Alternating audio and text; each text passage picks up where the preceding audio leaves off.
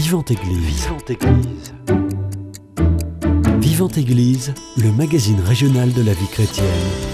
Une émission proposée par Timothée Rouvière. Les contenus qui prônent la violence font malheureusement partie de notre vie quotidienne, des contenus médiatisés par les réseaux sociaux et certains médias. Pour tenter de rendre cette société moins violente, le centre de ressources sur la non-violence de Midi-Pyrénées a été lancé.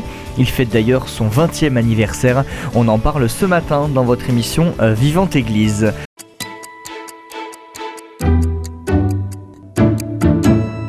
Et pour en parler, j'ai le plaisir de recevoir Sandrine Leroux. Bonjour à vous. Bonjour Timothée. Vous êtes médiateur, coach professionnel et formatrice en culture du dialogue. Ma première question, qui va euh, ouvrir sur d'autres, est-ce que déjà, nous en tant qu'humains, on est tous faits pour s'entendre? Hmm. Vaste question. Vaste question. Alors forcément, si je vous disais oui, vous me diriez mais comment ça se fait qu'il y a autant de conflits? Donc la réponse est plutôt non. Dès lors qu'on a euh, une, euh, une- un rassemblement d'humains, ça ne veut pas dire qu'on a un groupe. Mhm. On a des individus rassemblés. Et ensuite, il va y avoir toute une, une quête individuelle qui va tourner entre l'appartenance au groupe, Mhm. qui va générer en général des, des- des acceptations de choses, et puis l'individualisation et la liberté individuelle. Donc on va osciller toute notre vie dans les groupes dans lesquels on va appartenir entre cette euh, liberté individuelle et ce rapport au groupe et cette appartenance. Et pour rentrer dans ces groupes, il faut respecter un certain nombre de codes. Il y a des règles, Mhm. des codes, euh, il y a des apprentissages aussi de règles qu'on ne connaît pas a priori. Euh, moi, j'ai pas mal voyagé dans ma vie et je me suis rendu compte qu'en fait, mes codes personnels, internes, éducationnels, culturels étaient totalement différents de ceux dans les pays dans lesquels j'allais. Et donc, Mhm. il m'a fallu aussi euh, repérer ça, des nouvelles choses.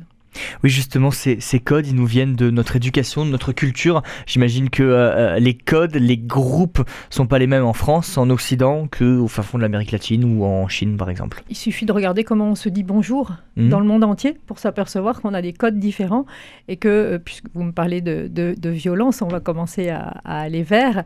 euh, aller vers un- à la mode marseillaise, alors je, je fais un petit peu des, des- des- des- des jugements, mais à la mode marseillaise, c'est-à-dire très tactile, Mhm. vers un japonais, ça va être vu comme une violence extrême parce que leur culture est plutôt de se saluer euh, de face à face, d'abord de Mhm. s'envisager de, et, et ne pas de- de ne pas se toucher. Mais au final, qu'est-ce qu'on met derrière le mot violence? Ah, alors là, on est, euh, on est dans un grand, grand thème. Euh, la violence, je vais- faire une phrase assez rapide, puis on pourra détailler Mhm. après. La violence, c'est la négation de l'humanité de l'autre, ou de l'identité de l'autre, ou de la partie physique de l'autre. Donc en fait, la violence, elle n'arrive pas quand on est agressif. La, la- la violence est une partie de l'agressivité, mais il il y, a des choses très très euh, euh, utiles dans la notion d'agressivité. Euh, si je prends une définition, agressivité, ça vient du latin agressi, adgredi. Mhm. Et agredi, ça veut dire aller vers, marcher vers, c'est-à-dire affirmer son, son identité, affirmer, s'affirmer soi-même, défendre ses droits. Et donc, ça veut dire aussi s'affronter aux autres. Mhm. Donc ça, l'agressivité, ça n'est pas une violence, euh, jusqu'au point où elle va, cet affrontement-là va basculer à un moment sur la négation de l'autre, la négation de son identité, c'est-à-dire ne pas tenir compte de l'autre comme un humain, mais le, je le mets entre guillemets, le choséifier, Mhm. c'est-à-dire en faire un, un- un outil à disposition de soi. Et là, on commence à rentrer dans de la violence, euh, de la négation de l'être.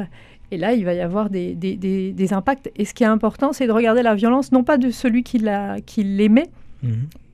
plutôt de celui qui l'a subi. Et là, en général, ça fait autre chose. C'est-à-dire, Mhm. Quand Le on rapport parle- est différent. quand on parle de négation de l'identité, eh ben, c'est là qu'on se rend compte que la victime a été niée dans, s- dans, dans son entièreté, en fait. Mm. Voilà. Donc si je suis bien, la violence, l'agressivité, il n'y a pas obligation d'avoir une dimension physique. Alors, pas du tout. On- Parce on- qu'on peut l'imaginer. hein, euh, Alors- quand on parle de la violence de manière générale, on, on imagine un coup, par exemple, qui est Mm, donné bien sûr, à bien quelqu'un. Et malheureusement, euh, si on ne vivait que de la violence physique, ça serait euh, peu, pas grand-chose. Mais il se trouve que... alors moi, je suis plutôt euh, à, à œuvrer pour la violence euh, insidieuse, la violence ordinaire. On appelle ça euh, la violence ordinaire, c'est-à-dire celle qui s'est insi- euh, qui s'est insinuée, qui s'est euh, infiltrée dans nos modes de communication. Mmh. C'est-à-dire que euh, si vous voulez souffrir, Timothée, je ne suis pas sûre que ce soit votre objectif, mais en tout cas, si vous voulez souffrir, il suffit que vous réfléchissiez à vous en termes de ce que vous êtes, ou de ce que vous n'êtes pas, ou de ce que vous devriez être, ou bien que vous réfléchissiez aux autres en termes de ce qu'ils sont, de ce qu'ils ne sont pas, de ce qu'ils devraient être, de ce qu'ils ne devraient pas être. C'est-à-dire en termes de jugement. Et notre langage, euh, au-delà de la violence physique, qui serait le langage des mains, eh bien, on a un langage parlé, un langage Mhm. oral, qui utilise une violence euh, insidieuse, ordinaire, qui fait qu'en fait, on ne, croit, on ne sait même plus qu'on est violent. Mais quand on dit à un enfant, mais qu'est-ce que tu es paresseux, on est en train de, de mettre de la violence sur cet enfant, parce Mhm. qu'on l'étiquette, on le juge, et on finit par lui faire croire qu'il n'est que ça. Mhm. Et donc, en fait, on lui enlève son identité de tout ce qu'il est par ailleurs, et on perd le lien aussi. On parlait de, de dialogue et de groupe, on finit par perdre le lien. J'aimerais revenir sur un, un mot, la violence ordinaire. Mhm. On n'est pas sur un opposé là? Bah, en fait, c'est ce qui fait que c'est aussi insidieux, c'est qu'en fait, c'est pas les jugements. On a l'habitude dans notre euh, mode de fonctionnement, on a eu l'habitude, je vous ai dit, si vous voulez souffrir, pensez en termes de ce que vous êtes ou de ce que l'autre est ou de ce que vous pensez que l'autre croit que vous êtes. Mmh. Et là, on n'est que sur des jugements. Et donc, c'est ça qui est euh, la violence ordinaire, c'est-à-dire une violence qui est passée dans le langage courant, dont on ne se, dont on ne se rend même plus compte, Mhm.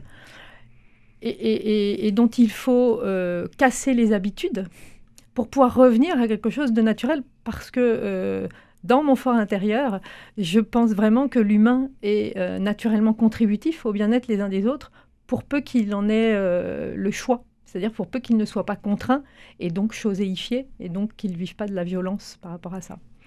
Si cette violence allait rentrer dans nos comportements quotidiens, comment arriver justement à l'identifier pour la supprimer Mhm. et revenir à quelque chose de plus naturel Bien sûr. Alors, je, je vais, je vais vous faire un exemple. Si je vous dis, euh, Pff, mais euh, vraiment, euh, Timothée, vous êtes vraiment pointilleux, tout- toutes les choses là, vous, vous les regardez une à une.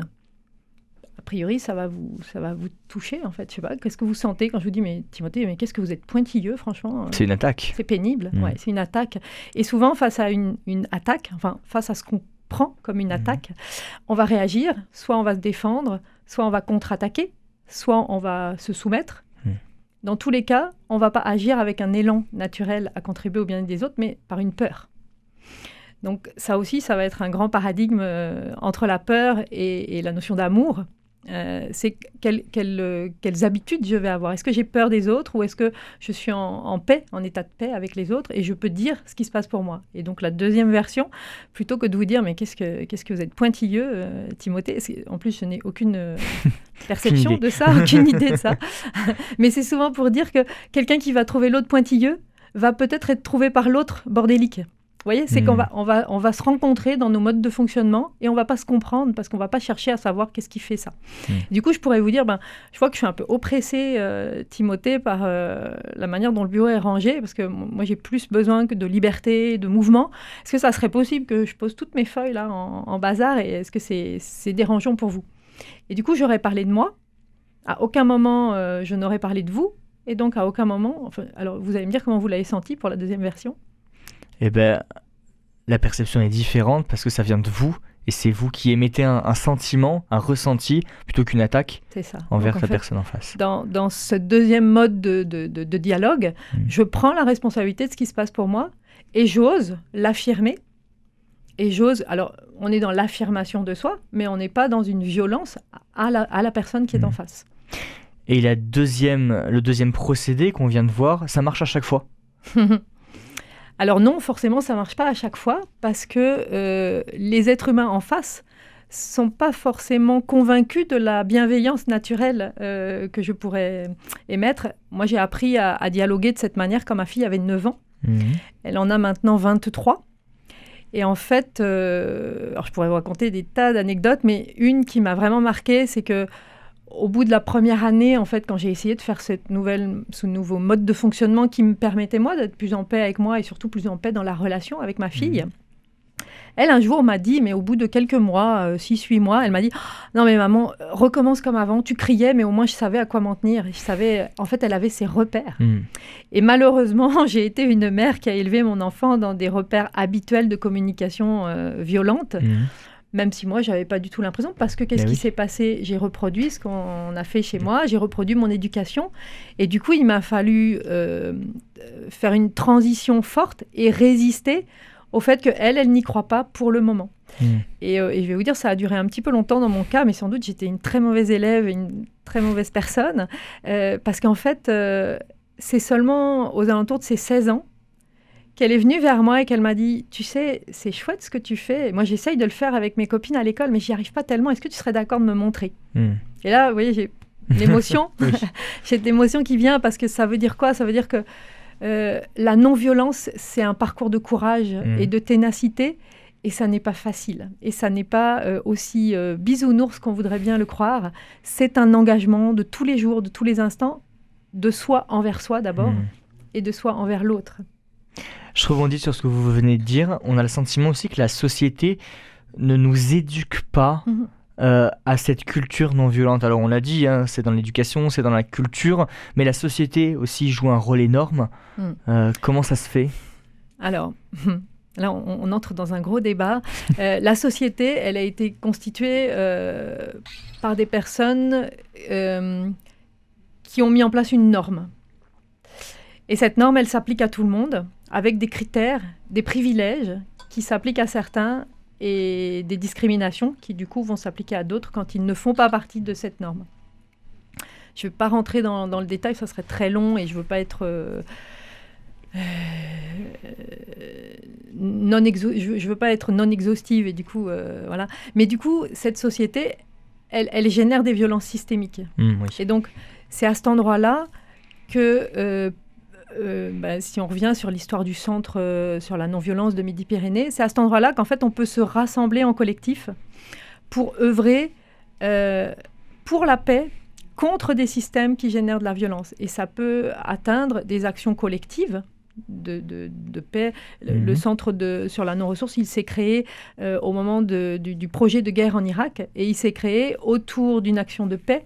Euh, il y avait un mouvement euh, citoyen pour la paix qui, s'est euh, créé, rassemblé et qui a œuvré pour exprimer de manière non violente son cri pour la paix et contre la guerre en Irak.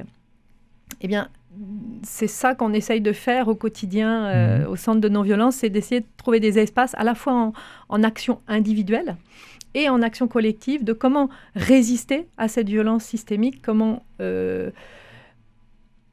créer en fait un rapport de force qui soit un rapport non violent, mais qui soit néanmoins un rapport act- actif.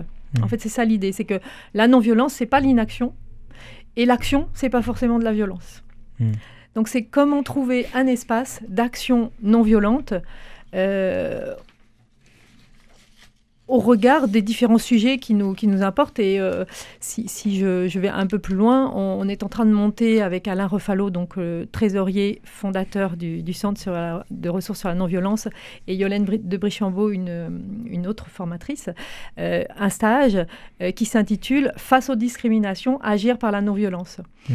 Et notre idée là, c'est vraiment de pouvoir rassembler à la fois des personnes qui sont euh, détentrices de privilèges. Je suis une femme blanche, je suis détentrice d'un privilège, mais je suis une femme Mm.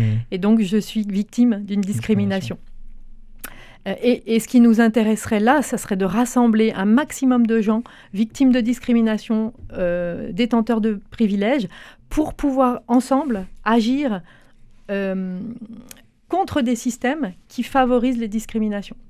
Euh, on va parler des personnes en situation de handicap, euh, comment favoriser ça et comment en même temps ne pas, euh, ne pas prendre pitié? C'est-à-dire que c'est pas l'idée. L'idée, c'est de garder. Je vous ai parlé au tout début que la violence, c'était une négation de l'identité humaine. Mhm. Donc, on va toujours être dans la dignité humaine. Alors, je vous, je vous vois regarder. Du coup, je sais pas si je continue. Mais vous pouvez continuer. L'idée, euh, j'allais rebondir en fait justement sur ce centre de ressources sur la non-violence de Midi-Pyrénées, qui fête ses, ses 20 ans. Vous disiez c'est à Mhm. l'occasion de la guerre en Irak que ça a été créé. Euh, comment il fonctionne ce, ce centre Ouais. justement? Euh, alors, le centre, c'est trois grands pôles. Nous avons un pôle pédagogie qui a euh, dans, ses, dans, dans ses murs une, des, des mallettes pédagogiques et des mallettes de jeux coopératifs pour les enfants d'école euh, maternelle et élémentaire. Ces outils pédagogiques peuvent être euh, euh, loués, empruntés par euh, les instituteurs, les professeurs des écoles, pour pouvoir accompagner la, culture de la non-violence dans les écoles. Mmh. Nous avons aussi plus de 3000 ouvrages sur la non-violence dans, dans les murs qui peuvent être consultés sur place ou empruntés. Il y a sur le site la liste des, des mmh. ouvrages. Et puis, nous avons un pôle formation qui euh, dispense des formations euh, tant euh, ce qu'on appelle les formations programmées, c'est-à-dire des formations à destination du public, qui se passent en général les week-ends pour que les gens mhm. soient disponibles. Et nous faisons aussi des formations auprès des institutionnels, mhm. auprès des entreprises, euh, pour diffuser cette culture de la non-violence avec des thématiques euh, variées comme les jeux coopératifs, mhm. comme le harcèlement euh, à l'école, qui, est un sujet d'actualité très très fort, mais qu'on travaille depuis plusieurs années, nous déjà en, amont de toute l'actualité, comme la communication non violente. Donc euh, le fait de pouvoir retrouver des, habitudes qui soient en lien avec notre nature bienveillante et non pas nos habitudes de jugement euh, transmises par l'éducation. Et euh, sur les conflits aussi, on a des mhm. formations sur les conflits.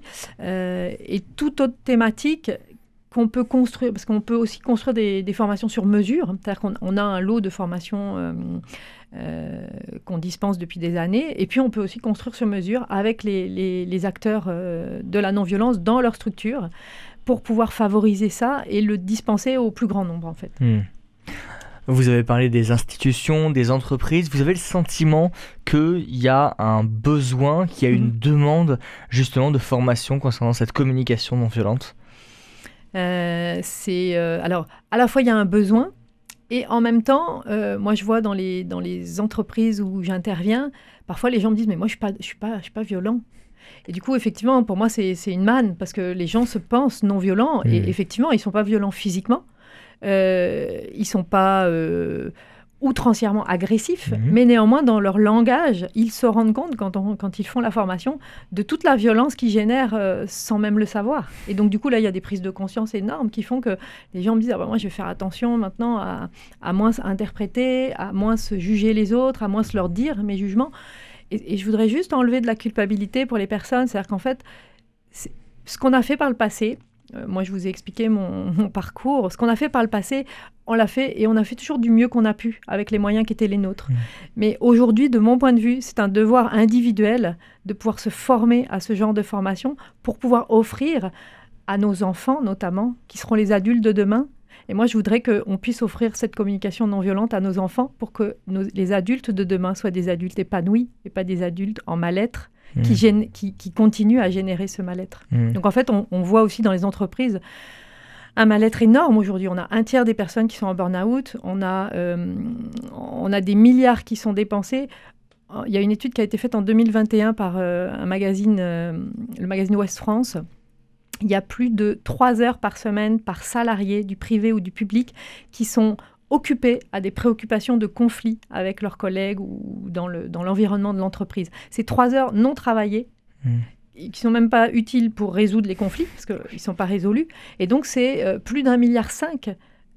Je vais vous dire, si aujourd'hui, l'ensemble des entreprises dépensaient en formation ce milliard cinq, on mmh. aurait des gens beaucoup plus épanouis. Et les gens épanouis sont des gens qui sont performants. Mmh. et productifs. Et productifs. Après avoir suivi euh, ces formations, euh, on a le sentiment que il faut qu'on fasse un effort pour être non violent. Est-ce que justement le risque c'est que ces efforts ils s'essoufflent pas après 2, 3, 4 jours parce qu'on reprend un petit peu les mauvaises habitudes? Complètement. C'est l'écueil en fait moi que je vois dans le, dans le fait d'être formatrice. C'est que euh, ok on fait deux jours, on fait quatre jours de formation, très bien. Mais en fait, ce qui compte, c'est qu'est-ce qu'on va mettre en pratique. Hmm. Et moi, je, je, m'évertue euh, à dire aux personnes, faites un plan d'action, mais un plan d'action qui soit réaliste. Hein. Vous n'allez pas révolutionner votre manière de communiquer en deux temps, trois mouvements, parce que vous avez fait deux ou trois jours ou quatre jours de formation. Mais par contre, entraînez-vous. Et moi, je vais vous dire, pour, pour mon entraînement, je me suis entraînée, moi, en m'asseyant aux terrasses des cafés. Mhm. Et en essayant de deviner, c'était quoi les sentiments euh, des gens, c'était quoi leurs aspirations profondes quand ils parlaient avec des jugements, quand ils s'engueulaient, euh, je voyais des gens qui s'engueulaient. En fait, c'était un moyen pour moi de m'entraîner sans euh, trop m'engager mhm. et prendre de risques. Et du coup, je l'ai souvent fait plus pour moi, en fait, de Parce qu'en en fait, on parle de communication non violente et vous, vous avez tout de suite été dans la relation. Mm. Mais moi, je voudrais juste euh, inviter les auditeurs à se demander comment ils sont violents avec eux. Combien de fois par jour ils se font des, jugements, ils se Mm. font des reproches, ils se font des critiques? Et je crois que si on est honnête les uns avec les autres, enfin, individuellement, on va se rendre compte qu'en fait, le, le pire ennemi qu'on ait, c'est nous-mêmes. L'ennemi le plus violent qu'on ait, c'est nous-mêmes. Et ça commence par nous, en fait. Et euh, je ne vais pas paraphraser, euh, le, le- le changement démarre par nous, en fait. C'est Mm. ça. C'est comment je peux, moi, me rendre compte de ce que je suis, de la manière dont je suis peut-être extrêmement violent avec moi. Mm. Et si je soigne, je soigne ça, si je vais voir ça, alors il y a des chances que si je suis capable de m'offrir de la, de- de- quelque chose d'apaisé, alors je pourrais l'offrir aux autres. Mm. Mais je ne crois pas au fait qu'on puisse offrir à quelqu'un ce qu'on ne sait pas s'offrir à soi. Je vous propose qu'on fasse une première pause musicale dans cette émission, le temps que les auditeurs méditent un petit peu tout ce qu'on vient de se dire. Intègre On ça. revient dans quelques instants. Merci.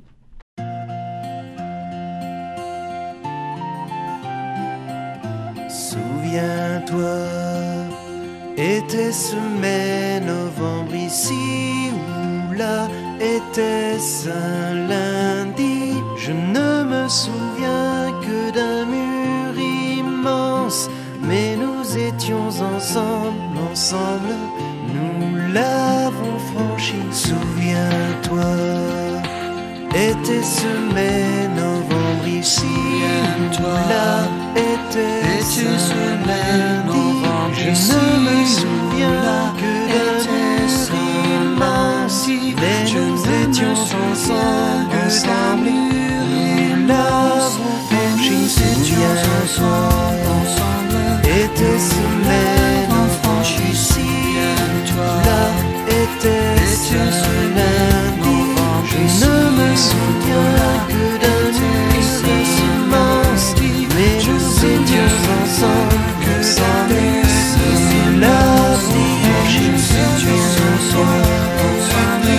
étions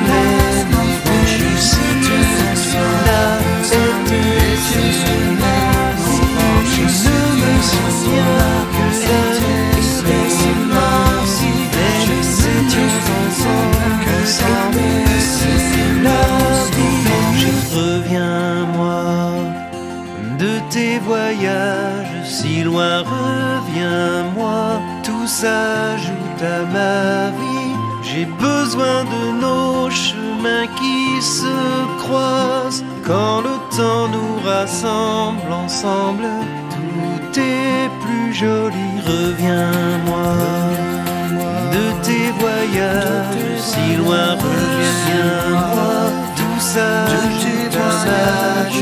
J'ai besoin de nos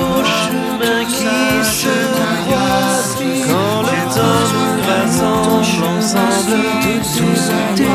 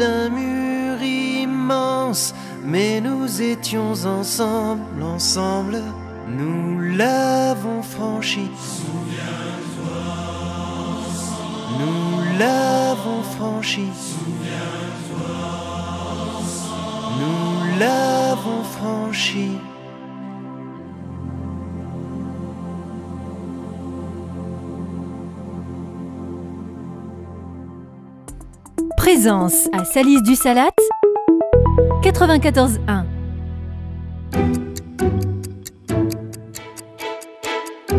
Vivante Église, Timothée Rouvière.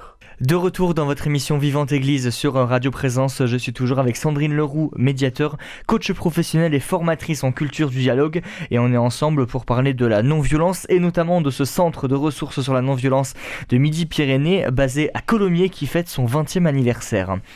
Juste avant la pause musicale, on disait que euh, il y a des outils qui existent, que vous avez à disposition, qu'on a nous aussi au, fond de nous euh, pour arriver à euh, mettre en place dans notre environnement plus ou moins euh, lointain, euh, une culture de la non-violence, une communication non-violente. Mhm. Quels sont-ils ces outils? Alors, juste avant de répondre à votre question, mhm. Timothée, je voudrais juste dire qu'on fête nos 20 ans mhm. samedi, oui. 30 septembre, euh, à la salle numéro 5 de Colomiers. Et du coup, ça, me fait la transition, puisqu'en fait, on va, on va proposer des jeux coopératifs pour permettre euh, aux personnes qui se rassemblent autour de cette, euh, cette culture de la non-violence de pouvoir explorer, ça veut dire quoi en fait, euh, la culture de la non-violence? Mmh. Et elle passe par la coopération. Pourquoi? Parce que tout à l'heure, je vous disais, c'est pas parce qu'on rassemble des individus qu'on en fait un groupe mmh. coopérant. Et en fait, c'est essentiellement une notion de climat, c'est-à-dire comment on va pouvoir créer un climat qui permet aux personnes de sentir en sécurité et en confiance pour pouvoir agir euh, je dirais, dans leurs élans euh, naturels. Et, c'est ça qui va être important, c'est que la coopération, elle ne se décrète pas. C'est, c'est pas parce que dans un groupe, vous dites, vous devez coopérer, que ça va se mettre. D'ailleurs, une injonction, on a dit au début que toute contrainte empêchait euh, la bienveillance. Mmh. Donc, c'est déjà ne pas comprendre la le naturel humain que d'obliger quelqu'un à coopérer. Donc, on n'oblige pas, on crée les conditions. Et pour créer les conditions, il y a plusieurs étapes. La première, c'est déjà de se connaître soi. Mhm. Parce que si on ne se connaît pas, comment voulez-vous qu'on se présente? Comment voulez-vous qu'on s'exprime? Comment voulez-vous qu'on s'affirme vis-à-vis des autres? Donc il y a une première étape qui est de se connaître. Ensuite, il y a une deuxième étape qui est de savoir s'exprimer. Comment je m'exprime Est-ce que je sais Dans la notion d'expression, il y a cette notion de prendre sa place et de mhm. laisser sa place. Du coup, ça donne une troisième étape qui est celle de l'écoute. À partir du moment où moi j'ai pu me connaître, m'exprimer, il est important que j'ai un autre espace qui soit l'écoute de l'autre donc l'espace que je donne à l'autre et comment j'accueille euh, son, identité, sa, personnalité, comment mhm. j'accueille cette personne en tant que telle, sans aucun jugement, ou plutôt avec la vigilance auprès de mes jugements. Et puis une fois que j'ai pu m'exprimer et écouter, alors là, il va commencer à y avoir de la, de la confiance euh, réciproque qui va se, se mettre en place, si tant est qu'il n'y ait pas de jugement euh, qui vienne interférer. Parce que dès lors que notre cerveau repère un danger, il va se mettre en réaction euh, reptilienne, mmh. c'est-à-dire fuite, attaque, soumission ou sidération selon euh, les termes qu'on en... je ne vais pas faire de neurosciences ici, mais euh, voilà. Euh, et donc du coup, une fois qu'on a pu écouter l'autre, alors là, il va y avoir cette notion de comment je prends et je laisse ma place et comment je respecte les besoins mutuels.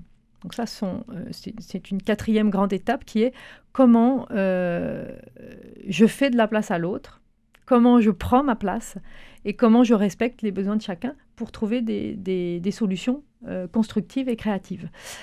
Donc vous voyez bien qu'au travers de toutes ces étapes, euh, vous me parliez tout à l'heure d'efforts. eh bien oui, ça vient, ça va pas, ça va pas sans dire. Mais mmh. il y a une chose moi que je dis souvent dans mes formations, c'est que j'ai pu expérimenter entre euh, sur ma sur mon parcours de vie qu'avant de pratiquer euh, le maximum possible pour moi, euh, cette notion de communication non violente, et je dis bien le max possible parce que je ne le fais pas tout le temps et que je ne suis pas parfaite, fort heureusement, c'est important de le rappeler aux auditeurs qu'on n'est pas parfait et que c'est pas ça l'objectif. Sinon, on se fait violence à nouveau si on veut être parfait. Hein. donc, mmh. euh, c'est un juste équilibre à trouver. C'est ça. Mmh. Entre mes limites et mon aspiration à mon idéal. Donc, on pourrait aussi parler d'estime de soi. Euh, ça va dans se connaître soi. C'est comment construire une bonne estime de soi et donc pour les enfants, comment leur permettre de construire une bonne estime d'eux? C'est pas nous qui construisons, c'est pas nous parents, c'est pas nous parents qui construisons l'estime de nos enfants. Mmh.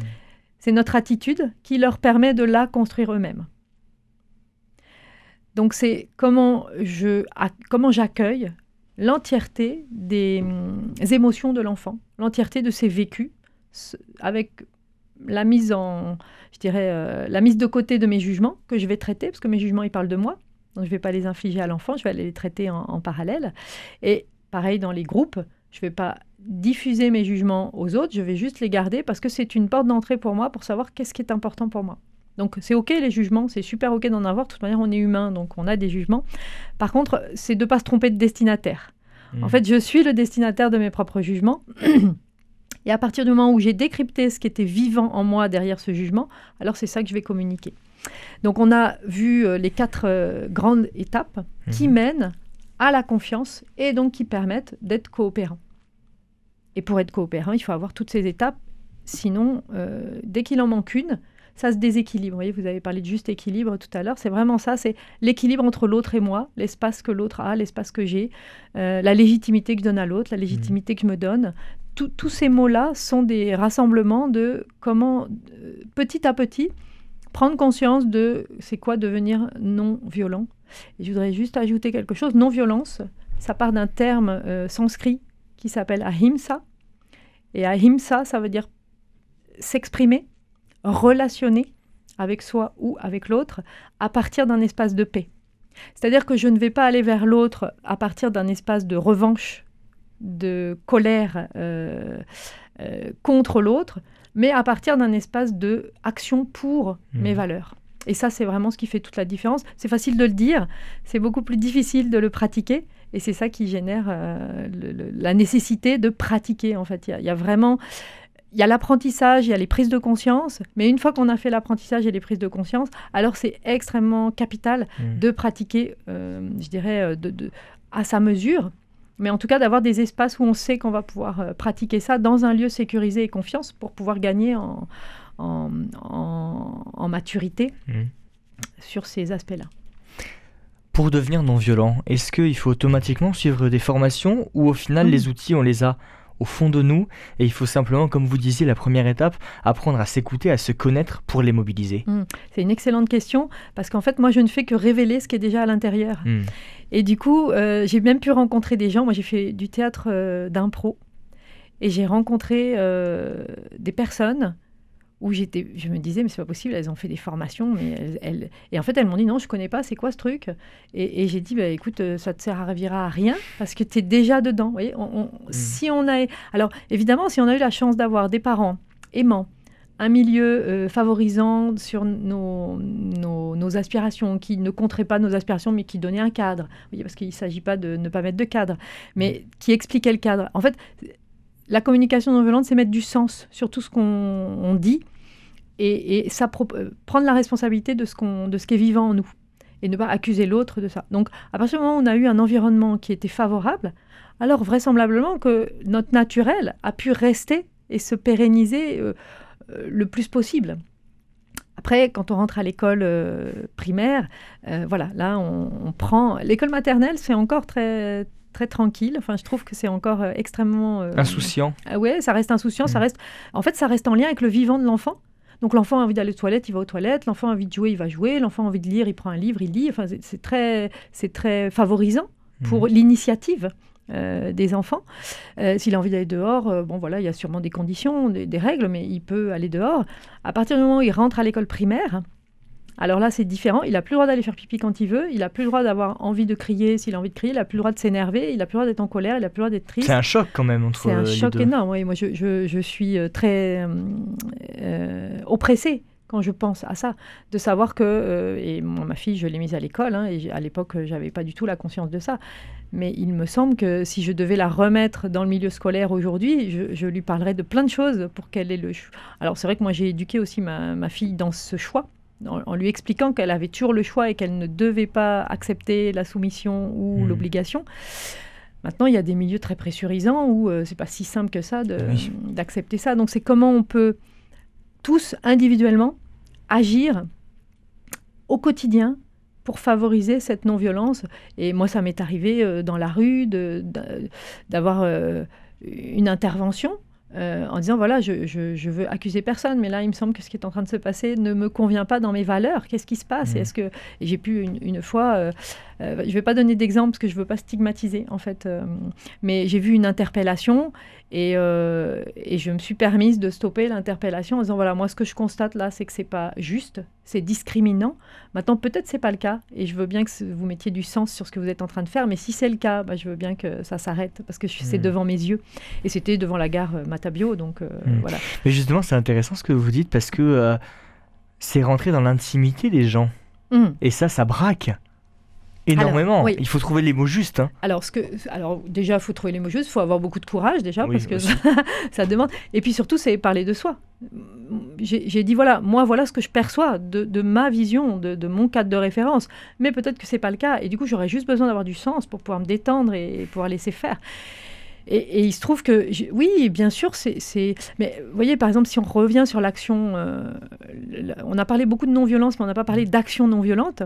Euh, donc on- voilà, il faudrait, il faudrait des, des jours et des jours pour parler de tout ça. Mais si on revient sur les, sur les, les actions de Martin Luther King, Gandhi, euh, Mandela, etc., en fait, la répression était inhérente à l'action non violente. C'est-à-dire qu'en fait, toute personne qui participait à une action non violente savait que la répression faisait partie euh, de ce mouvement et donc acceptait de fait d'être euh, violentée. Mm. Et donc, euh, ben voilà, moi, quand je suis intervenue là, j'acceptais de fait que quelqu'un me dise, mais qu'est-ce que je- vous m'emmerdez? Mm. Et j'aurais dit, ok, très bien, qu'est-ce qui se passe? Et j'aurais écouté le vivant de la personne. Mm. J'aurais pas lâché mon bout. En fait, c'est ça, c'est c'est euh, être axé sur ses aspirations sans lâcher le, sans lâcher son bout, mais avec des moyens qui sont euh, non violents. Hmm. Quelques mots sur euh, le centre Mm. euh, de ressources sur la non-violence de Midi-Pyrénées dont vous faites partie, 20e anniversaire, je le rappelle, samedi, c'est à Colomiers. Qu'est-ce qu'on va pouvoir y faire lors de ce 20e anniversaire et qu'est-ce qu'on peut y faire de manière générale? Alors du coup, sur le 20e anniversaire, c'est de 14h à 18h. On va y Mhm. faire à la fois euh, des jeux coopératifs. Euh, Il y aura le, le- le parcours de la non-violence qui se situe dans les allées centrales euh, de Colomiers. Et puis, on a aussi euh, prévu une fresque sur la non-violence pour permettre aux gens de, de- de s'exprimer. On avait envie aussi d'a- d'avoir... euh, en fait, on- en tant que formatrice, euh, en tout cas moi, en tant que formatrice, je suis, je suis très descendante, en fait. Enfin, c'est ça, je, je- je transmets, je, partage. Et on avait envie d'avoir le retour des, des personnes en disant, bah, c'est quoi pour vous la non-violence? Et c'était aussi un moyen pour nous d'im- d'impliquer les enfants. Hmm. Parce que euh, moi, je crois que si on se relie aux enfants, euh, je pense qu'on a toutes les, toutes les clés. euh, quand, on, quand on écoute les enfants, quand on les regarde, alors plus ils sont petits, plus, plus ils sont inspirants pour moi. Euh, et donc, du coup, c'était ça aussi, leur donner la main et leur donner la voix ou la main à l'écrit. Donc là, il y aura une, un grand, grand panneau déroulé où chacun pourra y mettre qu'est-ce que c'est pour lui la non-violence. Et on, on a bon espoir que ça soit chouette, ça. Et, euh, et voilà. Et sinon, au centre, donc je, je- je le disais tout à l'heure, il y a euh, 3000 euh, ouvrages sur la Mhm. non-violence. Donc il y a vraiment une richesse euh, de partage qui est là. Ensuite, on fait des formations. Donc vous pouvez aller voir sur le site.